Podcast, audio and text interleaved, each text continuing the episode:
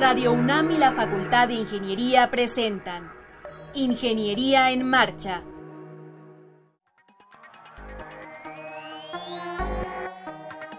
Un espacio dedicado a la divulgación del quehacer de la Facultad de Ingeniería. Ingeniería en Marcha. Le informamos sobre las innovaciones tecnológicas y de investigación. Orientamos en temas de autoconstrucción.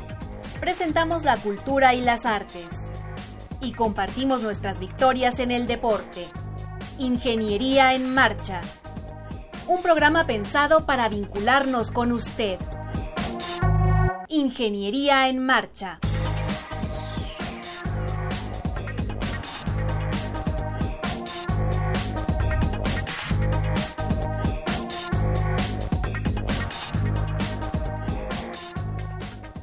Amigos, muy buenas tardes. Con el gusto y con el entusiasmo de siempre, les saludamos en este martes 11 de julio de 2017. Gracias por sintonizarnos. Eh, sí, sé que usted está pensando que la Facultad de Ingeniería y la universidad están en el periodo vacacional, pero no quisimos privarnos el privilegio de acompañarle en su hogar y este programa lo grabamos previamente por ahí del 16 de junio. Así es que gracias por sintonizarnos y con el gusto de siempre también, por supuesto, saludo a Alejandra Torres. Alejandra, ¿cómo te va? Muy bien, ingeniero, muy bien. Ojalá que la gente nos escuche estos 60 minutos que va a durar Ingeniería en Marcha. También quiero decirles que nuestra página en Facebook también está actualizada, así que por favor visítenos. Y también nuestra página web www en marcha.unam.mx. Ahí pueden descargar, descargar el podcast que más les resulte atractivo del tema que quieran ustedes informarse. Bueno, pues ahí lo pueden hacer en nuestra página web. El día de hoy tenemos un programa muy interesante. Va a estar con nosotros un alumno que nos platicará de una competencia denominada Unigame y cómo se integraron ellos y sobre todo no solamente la competencia, sino que la ganaron. Y luego hay algo muy importante, si usted está en vías de, de comprar o adquirir o conoce algún familiar, algún amigo que ande interesado en comprar un departamento, estará con nosotros el ingeniero Ernesto Bernales, nos va a hablar de la revisión de los documentos legales que usted debe supervisar para estar tranquilo y también de la inspección física que debe realizar antes de adquirir un departamento. Y finalmente, un conocido de ustedes, el maestro Oscar Herrera, nos dirá en qué consiste el programa número 3 de la temporada de verano de la Orquesta Sinfónica de Minería. Así es que no se mueva y acompáñenos. 225 años formando ingenieros. 1792-2017. Facultad de Ingeniería.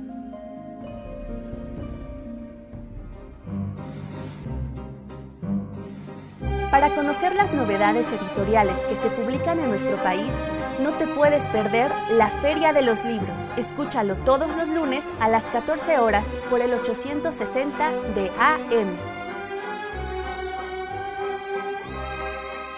Bien, está con nosotros Héctor Hernández Castañeda. Héctor, ¿cómo te va? Bienvenido. Muchísimas gracias por la invitación. no, hombre, al contrario, qué bueno que estás con nosotros. Buenas tardes. Eres estudiante de la Facultad de Derecho de la UNAM y eh, participaste en un concurso llamado Unigame junto con Salvador Juárez Constantino de la Facultad de Ingeniería, él cursa la carrera de diseño industrial, y también con Karina García González de la Facultad de Artes y Diseño.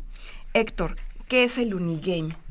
Eh, bueno, Unigame es una es un reto, es una competencia que año con año lanza Unigame, eh, perdón, Unilever, para los estudiantes de, nivel licenciatura. Bueno, la región México-Caribe solamente aplicamos gente de de nivel licenciatura. De nivel licenciatura, es correcto. El objetivo es que en base a un modelo de negocios, nosotros podamos diseñar un plan de acción que permita a una marca preseleccionada, pues obviamente lo que es incrementar sus ventas, mejorar sus canales de, distribución y obviamente la parte pues de llegar a, al consumidor final, que es digamos el, el objetivo del, del evento, ¿no? Em, los equipos se conforman de tres integrantes, pasamos un pick round, si se le puede llamar de esa manera, es decir, nosotros diseñamos un proyecto, lo mandamos, eh, la gente de Unilever lo analiza y de esa serie de proyectos que les llegan a ellos solamente seleccionan a cinco.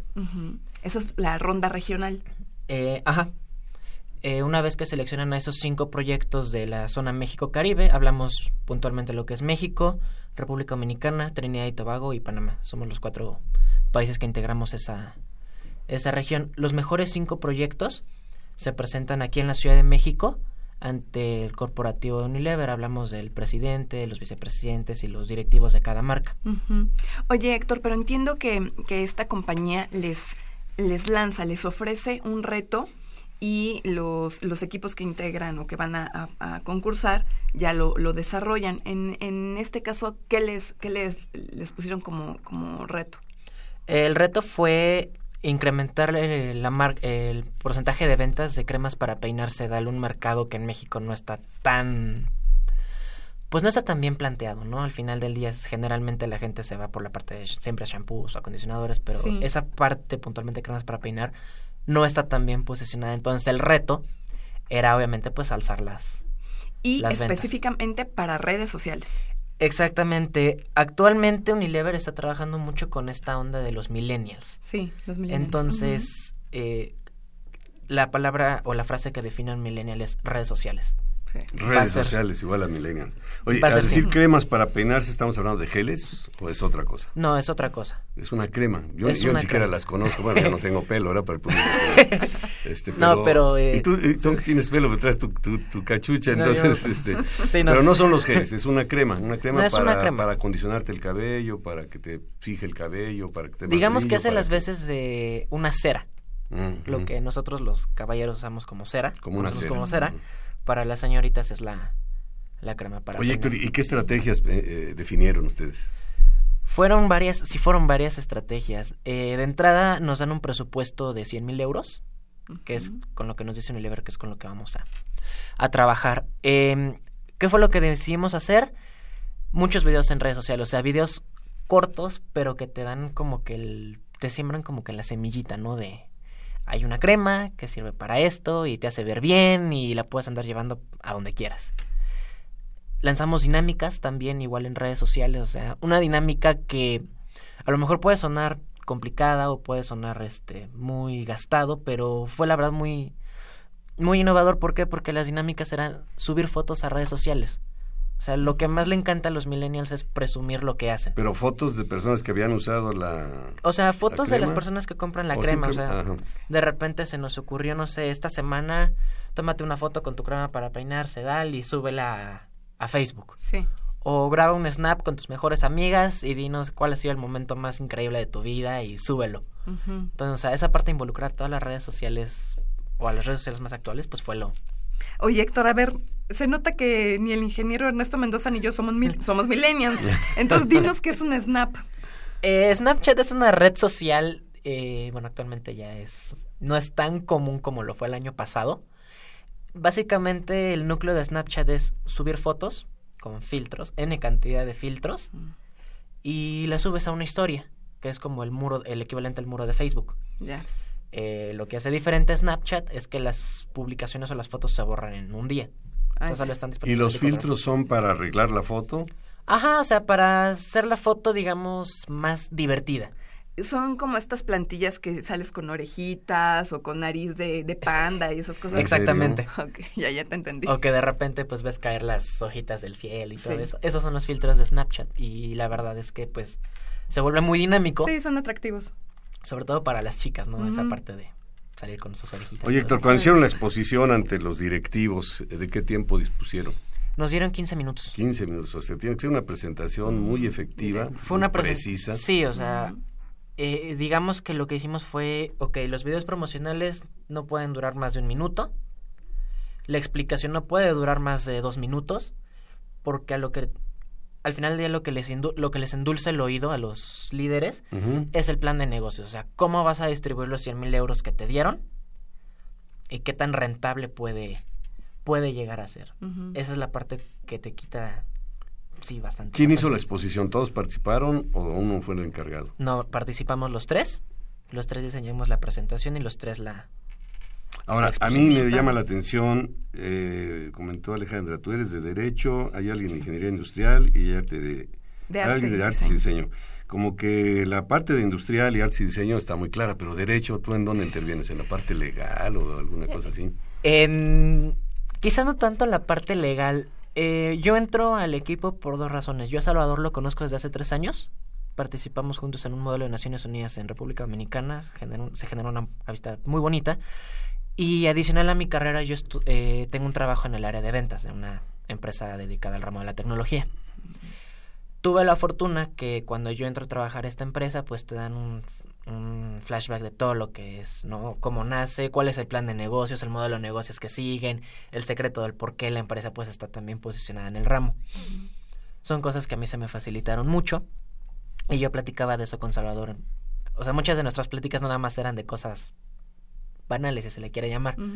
Platicábamos mucho de temas de negocios, economía y... Sí, pero esa experiencia es, muy importante para impulsar un proyecto de esta naturaleza, porque va dirigido a la venta finalmente. Sí, no, y aparte, eh, creo que más allá de que yo estudie Derecho o, alguna otra carrera, me lo comentaba Salvador en muchas ocasiones y Karina también me lo dijo, o sea, la parte de hacer un enfoque multidisciplinario era algo que era como un volado, o sea, como nos podía salir mal, cómo nos podía salir bien. Y salió bien. Pero además, eh, los organizadores, yo entiendo que, que, es como parte del objetivo, porque la convocatoria era lanzada para cualquier estudiante de licenciatura de cualquier universidad. Es correcto. ¿no? Sí, es correcto. Eh, Unilever está empezando a trabajar con esa parte de enfoques multidisciplinarios. O sea, de repente tú vas al corporativo y te encuentras a un psicólogo en el área de marketing mm. o te encuentras a un sociólogo dirigiendo. Bueno, pero ahí sí tiene que ver mucho este cómo, cómo mueves a la gente a través de pero, la O sea, Oye, Héctor, pero el, el, la empresa esta va a poner en marcha el proyecto de ustedes, me imagino. Eso no lo sabemos todavía. Ya los eh, derechos son de ellos. Básicamente, sí, eh, nosotros cumplimos con hacer la la, exposición, la campaña, eh, ya quedará en ellos si, si les es redituable al final del día ya en un mundo real, en un plano fáctico. Pero este, más no. y básicamente fueron videos. Videos, fotografías. Videos, fotos, dinámicas. Eh, sí, obviamente tienes que meter comerciales de, de televisión porque aun cuando las redes sociales están incrementando en cuanto a usuarios, también es cierto que pues los medios clásicos de eh, televisión y radio y demás pues cómo distribuyeran los recursos los 100 mil euros vaya eh, no básicamente fue prácticamente la mitad se nos fue en redes sociales porque obviamente Facebook cobra una cantidad bastante fuerte de, dinero por meter publicidad. Twitter te cobra eh, Spotify te cobra a la hora de hacer este los anuncios para las plataformas normales la otra mitad la, distribu la distribuimos en cotizaciones para comerciales, en, en, ver cuánto nos iba a costar anclar un comercial en un horario de televisión determinado.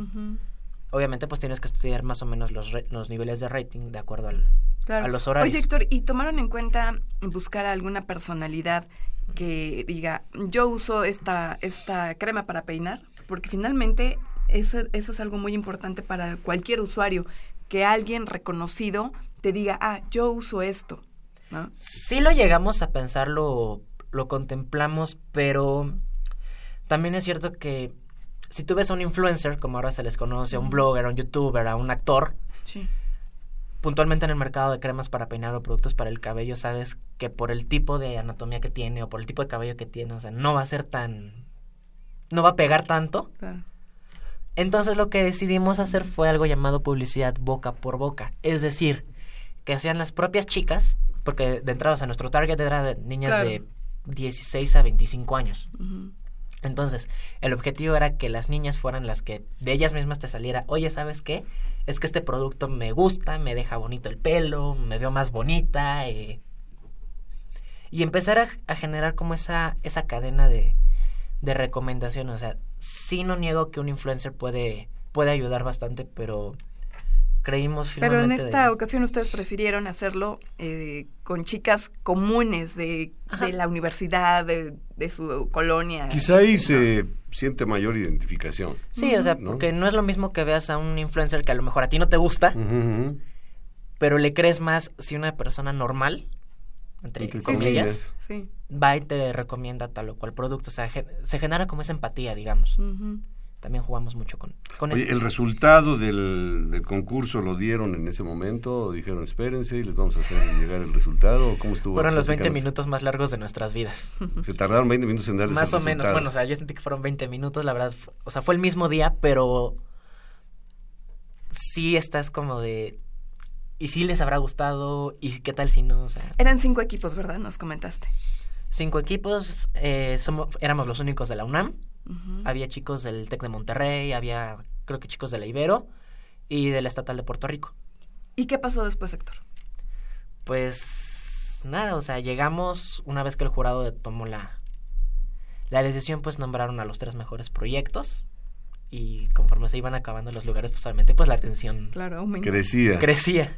Y ya, los, los anunciaron como el primer lugar. ¿Qué eh, era el premio? ¿Qué era lo atractivo de haber obtenido este primer lugar? Lo atractivo era que había este, o sea, digamos que este era como un clasificatorio. Una vez pasado el, el reto de Unigame, hay algo que se llama Future Leader Leagues. Es un encuentro global de Unilever eh, ¿Eso dónde va a ser? en Londres, Inglaterra. Y el Pero ya objetivo fue, ahí ¿no? Fue apenas el mes pasado, justamente. Y este, ahí el reto es diseñar, más o menos, digamos que es lo mismo que Unigame, pero ya con una perspectiva mucho más global. Es decir, sí te dan una marca, te dan un, un brand, como le llaman ellos, y tienes que Eh, eh, hacerlo. y cada que dice, suelta una serie de palabras, el target, el Snapchat, este, etcétera. Bueno, Sí. brand, la tendencia, la, Ah, no, para Unilever brand es una marca. la, la marca. Es una marca, o sea, te sueltan una, una marca y te dicen, tu reto tiene que ser así y así y así. Y te Y- plantean puntos bastante. ¿Y contra cuántos equipos se enfrentaron en Londres, Héctor? Contra Lo- en Londres fuimos contra, éramos alrededor de 30 equipos de diferentes partes del mundo. Estaba Latinoamérica, Europa, África, o sea, gente de los cinco continentes. La verdad fue una competencia bastante, bastante enriquecedora en- culturalmente, eh, académicamente aprendimos bastante. Claro. ¿Cómo les fue? Nos quedamos en la ronda semifinal. Creo que fue un resultado bastante bueno, tomando en cuenta Bastante decoroso. Bastante decoroso. Eh, sobre todo tomando en cuenta que tanto Salvador como Karina como un servidor era la primera vez que hacíamos algo tan tan puntual. O sea, nunca nos habíamos metido a ese tipo de, de proyectos. No teníamos como tanta experiencia, ¿Te gustó? definitivamente. ¿Y qué opinas de la, de la cuestión publicitaria, digamos, de la influencia que tienen los medios en la, yo diría que a- en- aún en la regulación de las conductas de las personas? Vaya. Es una pregunta bastante... Yo lo sé, por eso te la hice.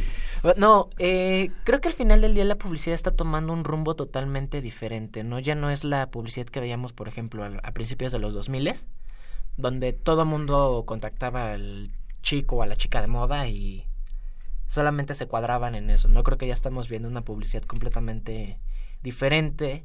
Actualmente los medios de comunicación están creciendo de una manera exorbitante y no nada más en redes sociales. Ya no salimos del duopolio clásico que veíamos en la televisión. Empiezan a entrar nuevos canales, empiezan a entrar nuevas nuevas estrategias y creo que es benéfico al final del día, ¿no? El consumidor tiene como más opciones para elegir.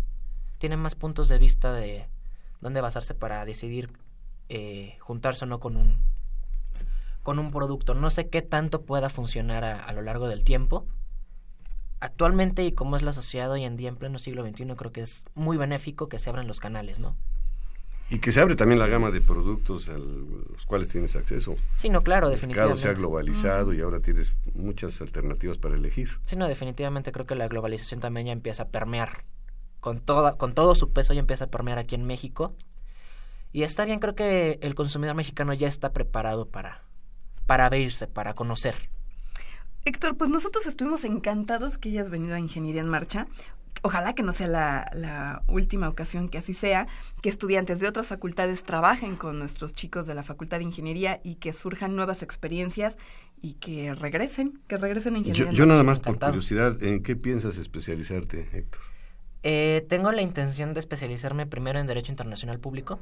Creo que es una, es una rama que va creciendo y que, confor- eh, como lo que vemos todos los días en las noticias y en medios y redes, creo que es una, es una buena ventana para empezar a, a cambiar a nuestro país. Seguramente también haré una carrera en Administración de Empresas, yo creo. Pero bueno, todavía está por, por verse. Por más adelante. Héctor, estuvimos encantados, encantados que hayas venido a Ingeniería en Marcha. Recuerda que esta también es tu casa. Muchísimas gracias. Y El con gusto mío. proyectos Y muchas que felicidades. tengas, por favor los compartes. Claro que sí, muchísimas gracias. Gracias a ti. 225 años formando ingenieros. 1792-2017. Facultad de Ingeniería.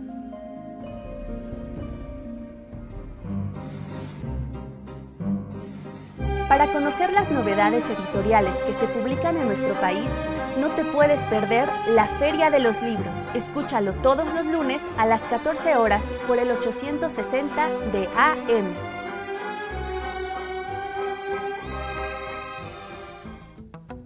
Les compartimos que en el portal web de la Facultad de Ingeniería se han publicado los documentos, acuerdo por el que se establecen políticas institucionales para la prevención, atención, sanción y erradicación de casos de violencia de género en la Universidad Nacional Autónoma de México y Protocolo para la atención de casos de violencia de género en la UNAM.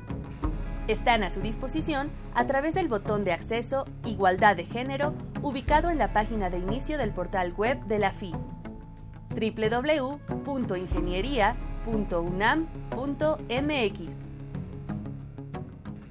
Estás en Ingeniería en Marcha, el programa radiofónico de la Facultad de Ingeniería. Si deseas escuchar el podcast del día de hoy y los de programas anteriores o descargar el manual de autoconstrucción, entra a nuestra página www.enmarcha.unam.mx. Bien, está con nosotros el ingeniero Ernesto Bernal. Él es profesor de la Facultad de Ingeniería. Buenas tardes, Tocayo. Hola, ¿qué tal? Buenas tardes, gracias por la invitación. Y nos va a hablar de un tema bien interesante que ya anunciábamos al principio del programa, si vamos a comprar un departamento, eh, pues es importante revisar dos aspectos que nos va a platicar. Una, la cuestión legal, que los documentos estén en orden, y después una inspección física para que no nos vayamos a encontrar con sorpresas. Entonces, ¿qué te parece? Empezamos con la cuestión de los documentos. Sí, correcto. Fíjate que ahorita que hay construcciones por toda la Ciudad de México, eh, arman sus casetas de ventas y de repente son frecuentes los fraudes. Eh, en este tipo de operaciones de compraventa. Se ha oído de eso, Alejandra, ¿no? No sé si tengas algo conocido alguien que, lo han defraudado. Sí, por el término de la preventa. Efectivamente. Que te piden una entrada, digamos un anticipo, y después no vuelves a ver a la empresa. Así es. Entonces, a lo mejor la empresa incluso deja los trabajos ahí en excavación o muchas empresas, fíjate que eh, nada más ponen banderitas de anuncios por todos lados arman su casetita de ventas, recolectan los enganches y después desaparecen. No, qué feo. Totalmente. Recomendación, no comprometerse. bueno, no hay de otra, sí te puedes comprometer, pero tienes que revisar ciertos documentos. Por ejemplo, no basta con un contrato de compraventa que te haga la empresa porque en ese contrato de compraventa pues mencionará un montón de cosas, pero tú físicamente tienes que eh, revisar los datos de la escritura, incluso ir a la oficina de registro público de la propiedad y verificar que no exista algún tipo de gravamen y que esté a nombre del propietario de la constructora. A ver, pero en ese caso del terreno, si está, Así si apenas lo van a construir. Exacto. Segundo, eh, te tienen que dar acceso a la licencia de construcción. Entonces, eh, ya con eso garantizas que por lo menos está el terreno y van a construir algo ahí. Entonces ya, por lo menos ya están más encaminados. Oye, ingeniero, ¿y si no me quieren dar un contrato de compraventa? Generalmente sí te lo dan. Eh, en ese contrato de compraventa pues estipulan incluso eh, ciertos parámetros como el costo, el tiempo de entrega y las penalizaciones a las que se hace acreedor este el comprador si retira su oferta. Entonces es muy difícil que no te que dejen de hacerte un contrato de, de compra-venta. Y en el caso de, de un, un, departamento que todavía no está terminado de, de construir, ¿ya se puede especificar el costo al final de, del inmueble? Sí, sí, sí, sí. Fíjate que para nosotros los ingenieros civiles que nos dedicamos a la construcción estamos muy acostumbrados a sacar presupuestos de obra, así renglón por renglón, actividad por actividad. Pero en el caso de los bienes raíces, en realidad el costo de un departamento lo define las estadísticas de mercado alrededor de tu departamento.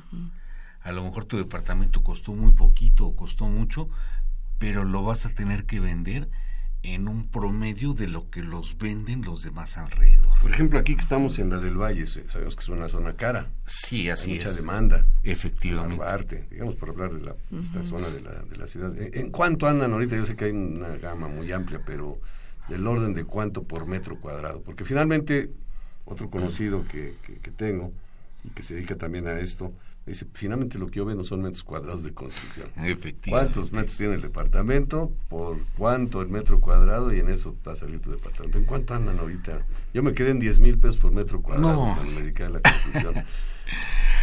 Ahora esos son los de interés social, yo creo. Yo creo que sí. Fíjate que un proyecto que estábamos armando aquí en, en Narvarte, nosotros íbamos a salir a un precio de venta de 36 mil pesos el metro cuadrado. Y para el caso de la colonia del Valle, pues andan en un rango de 40 o 45 mil pesos. Caray, Yo sé que si Qué el departamento tiene 100 metros cuadrados, que es un departamento grande, 4 millones para Cuatro arriba millones y medio. aquí en la del Valle. O cuatro y medio. pues vale la pena tener cuidados, no solamente en los documentos, sino en la inspección física que vamos a ver un poquito más adelante. Regresando a la documentación. Sí, entonces, eh, eh, si está apenas en preventa, necesitas certificar eh, la existencia del, eh, De la escritura. de ¿no la escritura en el registro público de la propiedad y además la licencia de construcción. Si no existen esos dos em, papeles, pues entonces eh, vas a tener problemas porque a lo mejor si te em, eh, te pueden este estafar. Timar. Uy. Ahora, si ya está construido, hay mayor eh, confianza. Sí, pero de todas maneras necesitas, si ya está construido, aparte de la escritura, que tiene que ser ya una escritura individualizada, eh, a base de otro documento que se llama el régimen en condominio. Entonces, un terreno grandote tiene una escritura y cuando tú construyes departamentos, en el lapso de tiempo, eh, sacas una especie como de subdivisión, de autorización para que cada uno de los departamentos tenga eh, su propia escritura. Es, en eso consiste el régimen en condominio. Y entonces ya con su propia escritura también cada departamento debe de tener su boleta predial y su cuenta de agua. Entonces esos son los documentos que se requieren para poder comprar un departamento y que no llegues a tener problemas. Muy bien, pues es un- una recomendación muy muy valiosa, sobre todo pues, por la magnitud de la inversión que se está haciendo. Definitivamente. Oye, ingeniero, ¿y es, usted sospecharía si usted va a comprar un departamento y le dicen, bueno, cuesta, no le podemos definir que al final de la construcción, bueno, es importante comentar que es un, eh, un edificio que no está terminado. ¿Usted sospecharía si le dicen, el costo total no se lo podemos definir en este momento? O sea, que usted no tiene idea al 100% de lo que cuesta ese departamento. No, pues no lo compro. Ok. Sí, no, no sé. He oído algunos casos de esos en donde no le pueden definir a la persona cuánto cuesta el departamento. Y aún así, eh, la gente lo Da el enganche. da el enganche. No, no, no, o sea, No, porque es una, un riesgo muy grande. Te puedes pensar que se- los cuatro millones y medio que decíamos hace rato y al final te dicen, no, fíjese que salió en seis. No, caray. sí, sí, sí, o sea, eso es totalmente arriesgado y suicida. Muy. Sí. Ahora otra cosa que puede pasar, yo he visto esas mesas que dices, eh, Tocayo, eh, el ingeniero Ernesto Bernal, estamos hablando con él, con la confianza que tenemos, y, y ya vienen ahí acabados. Sí. Eso debe estar también especificado, que te Sí, lo van a en el entregar con tal o cual tipo de acabados, porque si a la mera hora la maqueta está muy bonita, que llega a pasar hasta con las hamburguesas, ¿no? Ven uno la foto así padrísima, y cuando te la sirven dices, oiga, esta es la que está ahí en No la foto". corresponde, ¿no? quiero. Igual acá a- a- se han dado casos en donde pues, los acabados que aparecen en la maqueta no son los reales. No sé si en cuanto a la documentación legal sería lo más importante que sí sería para pasar a la inspección física, qué tenemos que ver cuando llegamos. Pues se ve bonito porque está nuevo, pero pero qué, qué tenemos que, que revisar. Sí, fíjate que, por ejemplo, algo que es muy importante es de, desde qué vas a seleccionar, cuál departamento vas a seleccionar dentro Ah, del sí, condominio. cierto. Porque incluso hay precios en el mismo edificio, con los mismos metros, hay departamentos más caros y más baratos. Por la ubicación del departamento dentro del edificio. Efectivamente. ¿Cuáles son más, cuáles suelen ser más caros? De entrada, los que dan hacia la calle son los más caros. Y dentro de los que dan hacia la calle, los que son más peleados son planta baja y el último piso. A menos que sea una torre así de más de eh, cinco o seis pisos que tenga ya su propio elevador, entonces los precios van subiendo piso por piso, Ah, pues porque vas teniendo una vista más este más Y bonita. tienes la ventaja del elevador. Exacto. Pero si hablamos, por ejemplo, del tipo de edificios que hacemos de cuatro pisos, donde no les ponemos elevador, entonces los más caros y los más cotizados son al frente, planta baja y el último piso. ¿Por qué? Pues bueno, hay mucho adulto mayor que evita las escaleras a como de lugar. Entonces, para ellos planta baja es ideal porque no tienen que subir escalones, sobre todo si no hay elevador. Y el último piso porque tienen ya una privacidad de no tener gente que esté viviendo arriba de su departamento. Ujú. Eso puede ser una molestia si son muy ruidosos. Exacto. Y eh, en muchos condominios, fíjate que las azoteas se las venden en inglés. Roof garden. roof garden. Claro, claro. No, hace rato quedamos de inglés, No, ¿verdad? bueno, Con eso del. Snapchat y del Target y del brand. no sé. Oye, pero a ver, en la parte del frente, Sí. por seguridad, también podrían ser de menor precio, porque bueno, tienes que poner protección y si estar siempre con el ruido de la gente que pasa, a lo mejor caminando y hablando a las 2 de la mañana, vehículos. O que azotan las puertas. Todo ese tipo También. de cosas. La gente los prefiere. Sí. Yo, por ejemplo, si tuviera que comprar un departamento, yo lo compraría interior, precisamente Sí. para ahorrarme todos esos ruidos y molestias. Pero la gente quiere vista. Otra de las cosas también importantes es que si el proyecto no está bien resuelto, los del frente van a tener una iluminación y un sol mucho más eh, fuerte que los departamentos de atrás. Interiores. Que los departamentos de Que pueden ser atrás. hasta fríos, ¿no? Exacto. En época de frío, por supuesto, pero más fríos que, que los de enfrente. Así es. Y entre más abajo esté el departamento, también es más frío. ¿Por qué? Pues por las sombras que proyectan casas y edificios de alrededor. Entonces, eh, bueno, esos serían los más, los más cotizados. eh, Ahora, en cuanto a la inspección física del departamento. Bueno, fíjate que una, una de las cosas que debes de pensar muy, muy, muy, muy bien es en la seguridad. Cuando son condominios chicos, eh, es muy frecuente que toda la gente que vive en el edificio se va a trabajar y permanece este sin nadie adentro durante el día. Eso, pues bueno, hay maleantes que se dedican entonces a observar el interior de los edificios y ver quién entra, quién sale y ya saben que a lo mejor entre 11 de la mañana y 5 de la tarde no No hay, hay nadie. nadie. Y pueden llegar entonces y eh, botan la cerradura, este, eh, y bueno, pueden llegar incluso a un departamento y prácticamente vaciarlo. ¿Qué es lo que hacemos al respecto? Bueno, nosotros en los condominios que hacemos procuramos meter eh, un triple sistema de seguridad. O sea, el primer acceso es con llave, o sea, hacia la calle. Y hacia el interior de los departamentos, lo que es, digamos, el cubo de la escalera, es otra llave. Entonces ya van dos elementos de seguridad. Y en cada departamento por lo menos ponemos dos chapas y hace el tercer elemento de seguridad. Pero fíjate que aún así eh, me he enterado de casos en los que las puertas son muy frágiles, pues prácticamente es triple en ambos Es lados. triple y delgadito, de 3 milímetros. Llegan con un hacha y mira, paz, paz, paz, la recortan y van para afuera. Eh, hay este, algunos clientes que nos han sugerido hacer un bastidor metálico y luego ya lo forras de madera. Y de esa manera, pues aunque llegue Quitan con la el madera hacha, y sorpresa, hay una rejilla ahí de metal que no te permite el acceso. Pero eso exactamente. es más caro y más pesado. Sí, sí, sí, sí.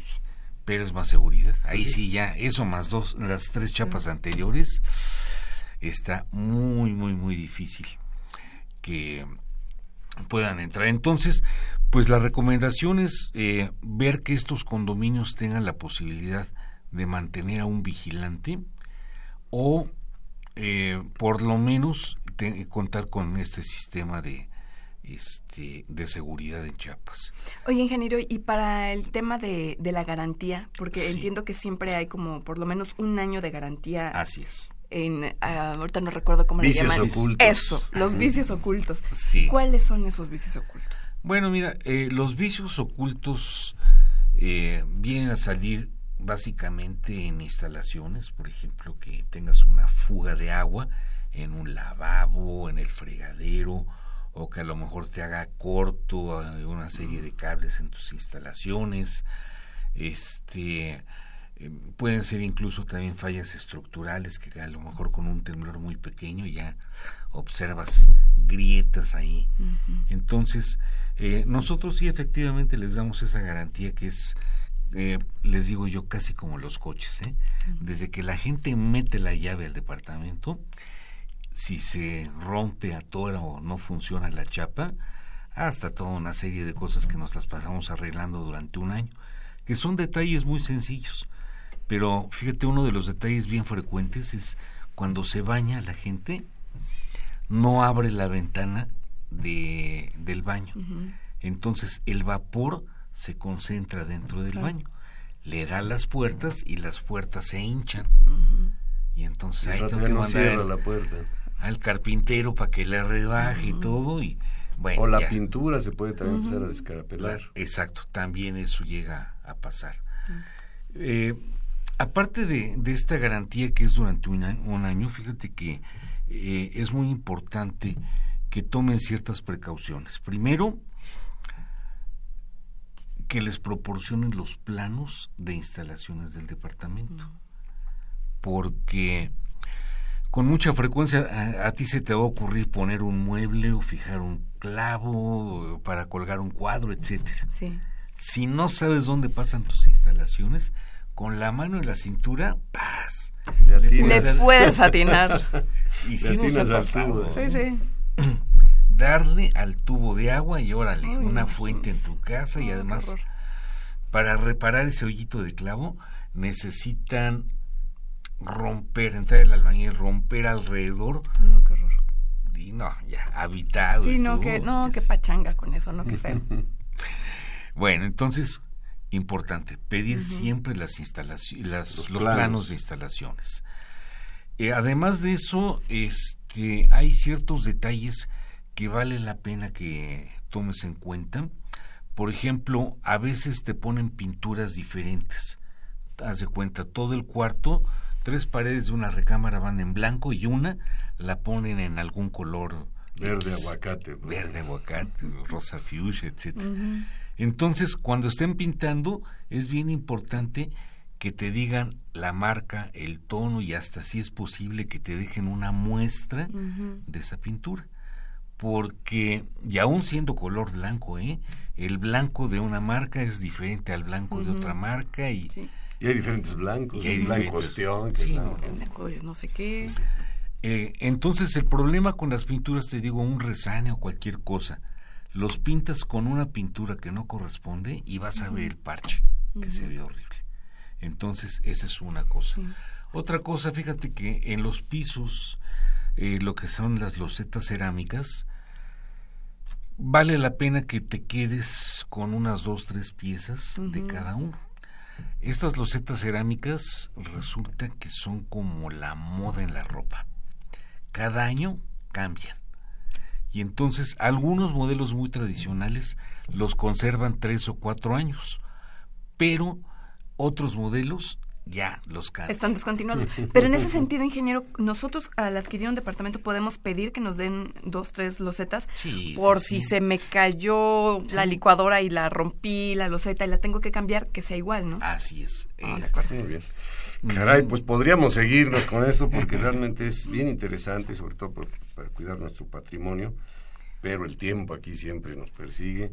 Así es que Eh, agradecemos muchísimo la participación del ingeniero Ernesto Bernal, eh, profesor, como dijimos, de la Facultad de Ingeniería en el área de construcción y dedicado a la construcción y venta de bienes raíces. Tocayo, muchísimas gracias por acompañarnos aquí y darnos estos consejos de tanta utilidad. Nombre al contrario, gracias por la invitación. Nos vemos pronto. 225 años formando ingenieros. 1792-2017. Facultad de Ingeniería.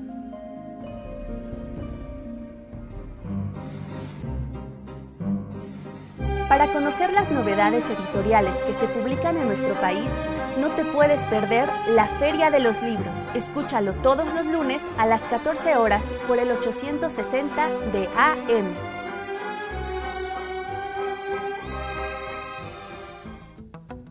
Les compartimos que en el portal web de la Facultad de Ingeniería se han publicado los documentos, acuerdo por el que se establecen políticas institucionales para la prevención, atención, sanción y erradicación de casos de violencia de género en la Universidad Nacional Autónoma de México y Protocolo para la atención de casos de violencia de género en la UNAM. Están a su disposición a través del botón de acceso Igualdad de Género ubicado en la página de inicio del portal web de la FI www.ingeniería.unam.mx.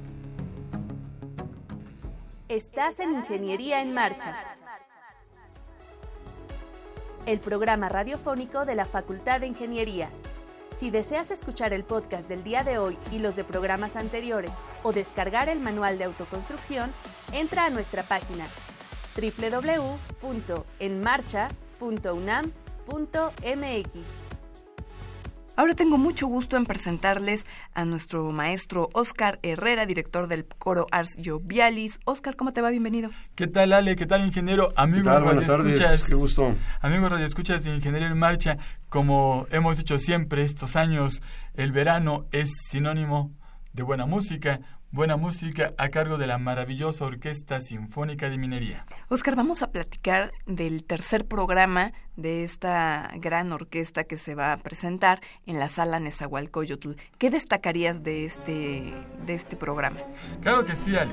Recuerden, amigos radioescuchas, que este tercer programa de la temporada de verano 2017 de la Orquesta Sinfónica de Minería se presentará el sábado 15 de julio a las 8 de la noche y el domingo 16 de julio a las 12 del día en la sala Nezahualcóyotl.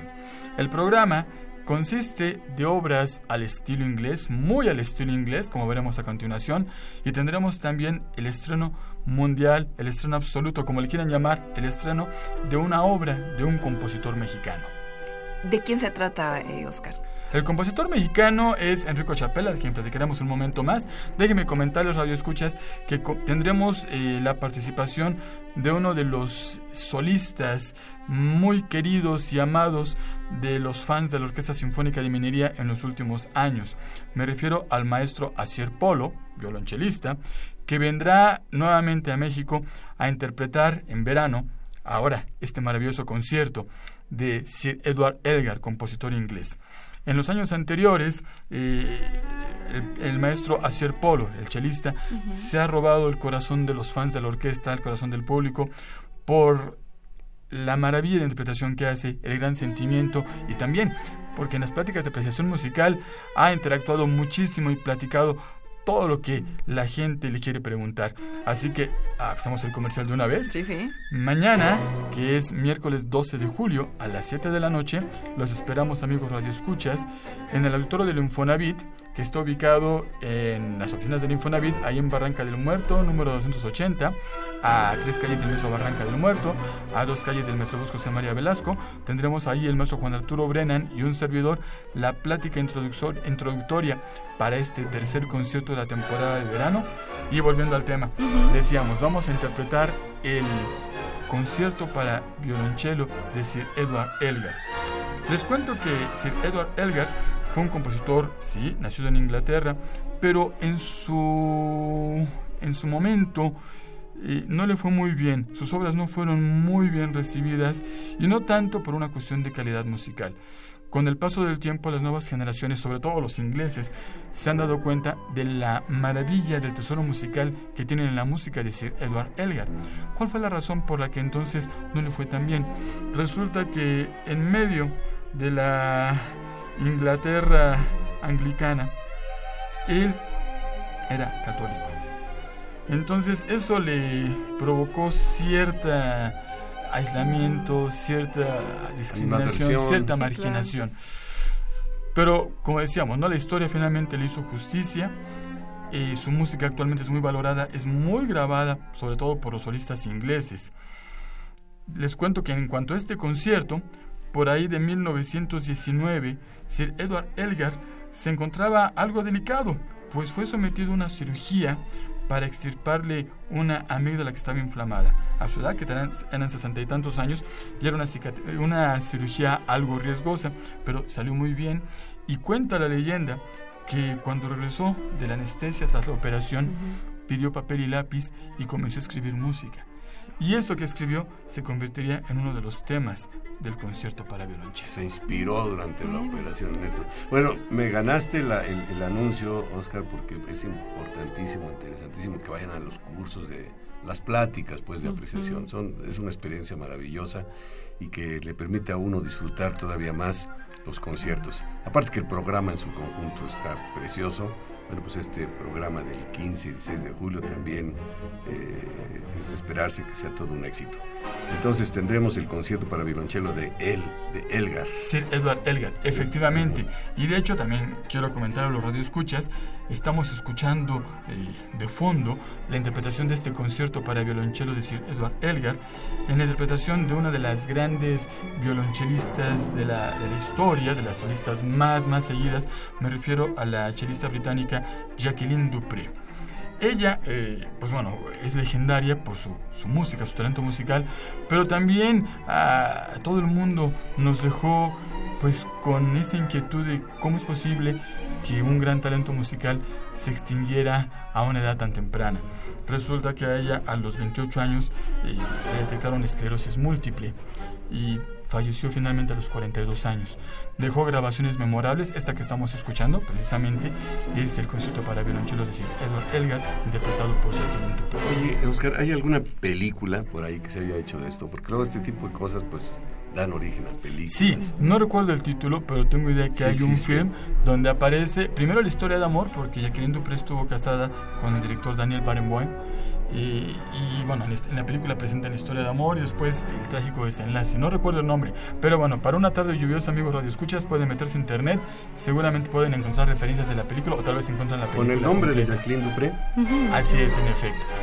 Además de este concierto para violonchelo, tendremos también la interpretación de la primera sinfonía del compositor William Walton. Déjenme comentarles que William Walton eh, fue un compositor autodidacta. No es la primera vez que la Orquesta Sinfónica de Minería interpreta música de William. Lo que pueden hacer los radioescuchas es que ahora que vayan al concierto, escuchen los primeros dos movimientos. Van a ver cierto temperamento pasional en el primer movimiento, van a percibir eh, pues no sé, cierta ironía, cierta malicia en el segundo movimiento. Y el tercer movimiento es bastante, bastante melancólico. Evidentemente esto estaba reflejando todo el proceso emocional que atravesaba William Walton mientras componía esta sinfonía. Pero déjenme que les cuente, después de finalizado este trío amoroso, Walton comenzó una nueva relación amorosa con Alice Winburn. Y es evidente que el tercer digo que el cuarto movimiento, el movimiento final de la sinfonía, tiene un carácter de tranquilidad, inclusive hasta triunfal. Es decir, que William Walton, cuando componía este cuarto movimiento de su primera sinfonía, se había recuperado ya de esa decepción o de ese arrebato amoroso que implicó aquel triángulo. No obstante, la sinfonía tiene la dedicatoria para Aima von Dürnberg. Bueno, pues es que si le destrozó el corazón los tres primeros movimientos pero, ahí. Pasó algo de tiempo. ¿En, qué tiempo entonces compuso esta? esta sinfonía? Prox. Eh, poco más de un año. La sinfonía le fue encargada por ahí de 1933 y la sinfonía ya completa se estrenó por la orquesta de la BBC en 1935. Tiempo suficiente Sí, para claro, superar, no, está bien. superar el fra- el- pues no, una decepción, no fracaso, una decepción amorosa. Claro, claro. En efecto, Y terminó bien la historia finalmente. así es, por supuesto. Creo que William Walton se recuperó y además siguió una brillante carrera como compositor. Oye, Oscar, em, el tema que se va a interpretar, la obra comisionada por la Academia de Música del Palacio de Minería de Chapela. Háblanos Ajá. un poquito. Cu- ¿Cuál va a ser el nombre? Hasta ese momento se conoce. ¿Por qué en el programa no viene? A ver, desmenúzanos un poquito esa parte.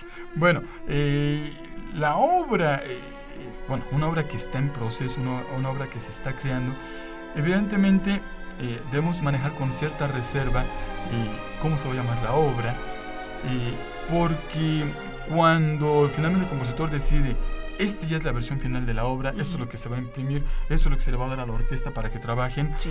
pues muchas veces ocurre que puede ser eso tal vez una semana antes del concierto, dos, tres semanas antes del concierto. Claro, cuando a un compositor le comisionan una obra, créanme, no es decir, me siento una tarde y ya No, la no, termino. No, puede llevar el proceso creativo, el proceso de composición, puede llevar mucho tiempo. Recordarán, amigos radioescuchas, que alguna vez cuando presentamos el ciclo de las sinfonías de Gustav Mahler, les platicaba que eh, el compositor Gustav Mahler podía crear todo el primer movimiento de una sinfonía, todo el primer movimiento, en semanas y después decidía que no estaba convencido, que no funcionaba y- o, o- o lo desechaba totalmente. Entonces el proceso de composición puede llevar mucho tiempo. Oscar, Entonces, perdón, perdón, nada Sí, más sí. por curiosidad, este, eh, siendo leo en este, ¿cuál es el proceso de composición? Tú, tú has compuesto cosas, ¿no? Claro, por ¿Hay algún proceso, hay alguna especie, de, llamémosle metodología, o es todo pura inspiración? No, el proceso de composición eh, puede ser muy semejante a cuando un ingeniero está en el proceso de ingeniárselas para resolver un problema. Eh, yo lo puedo resumir en dos etapas, el proceso de análisis y el proceso de síntesis.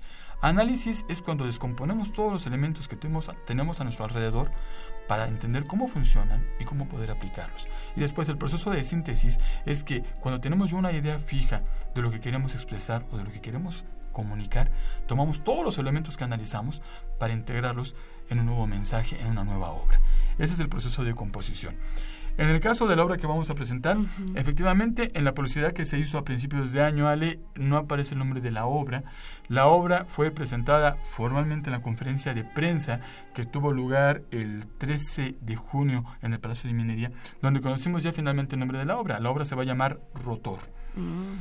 Yo los invito a los amigos radioescuchas a que nos acompañen en el estreno mundial de esta obra.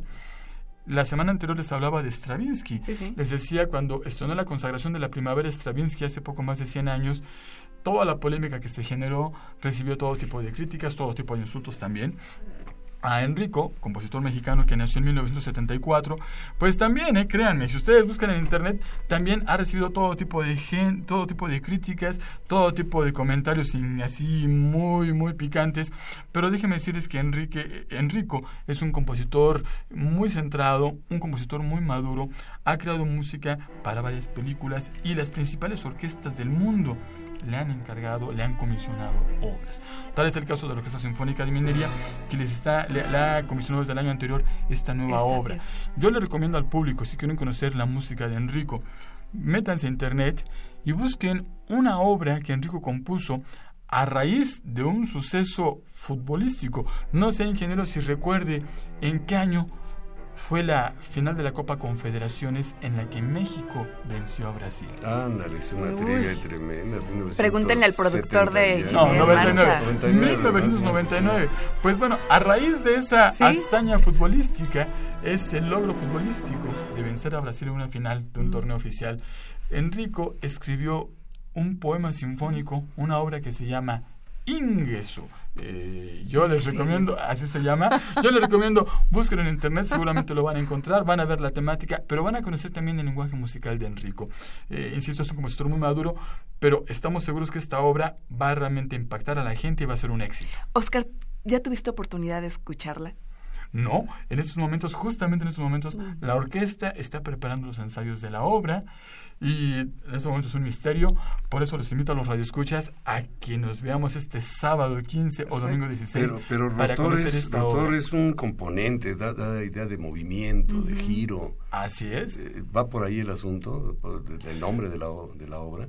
Yo los invito a que nos acompañen el sábado porque seguramente va a estar Enrico y como hemos acostumbrado cuando tenemos un- algún estreno de una obra comisionada, el compositor estará presente ahí y seguramente nos dará al público ahí en el concierto alguna breve explicación de cuál es la temática y cuál es el motivo de la obra. Oye, Oscar, y en la plática de apreciación musical el miércoles antes de, del concierto, eh, Juan Arturo Brennan y tú comentarán algo, estará Enrico en, e- en esa charla. Mira, eh, yo estoy seguro en un 90%, no los han confirmado del todo. Sí. Estoy seguro que mañana va a estar Enrico.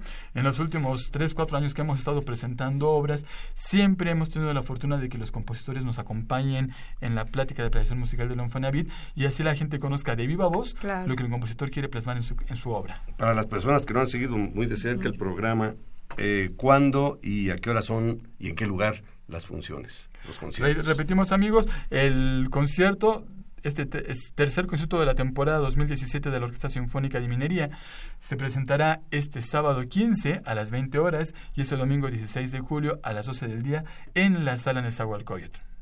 Muy bien. Compren sus boletos. No, los invitamos, créanme, les va a encantar la obra de Enrico y van a conocer esta música inglesa, insisto, música de Sir Edward Elgar, que es un concierto para violonchelo maravilloso, y esta sinfonía pasional y arrebatada de William Walton. Muy bien. Pues, Oscar, un placer tenerte aquí, siempre tan ocupado con el coro Archibald de la Facultad de Ingeniería, con los programas de las pláticas de los miércoles, en fin, siempre con esta actividad. Te agradecemos mucho que hayas compartido con nosotros estos pormenores del programa que se presentará el día 15 y 16 de julio. Así es, amigos.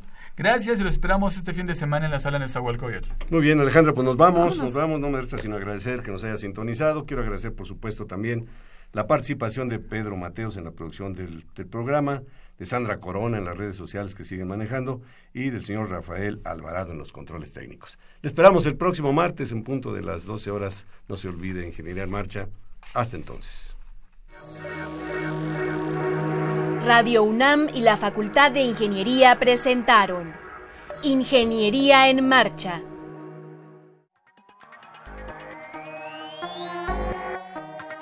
Un espacio dedicado a la divulgación del quehacer de la Facultad de Ingeniería. Ingeniería en Marcha. Le informamos sobre las innovaciones tecnológicas y de investigación. Orientamos en temas de autoconstrucción. Presentamos la cultura y las artes. Y compartimos nuestras victorias en el deporte.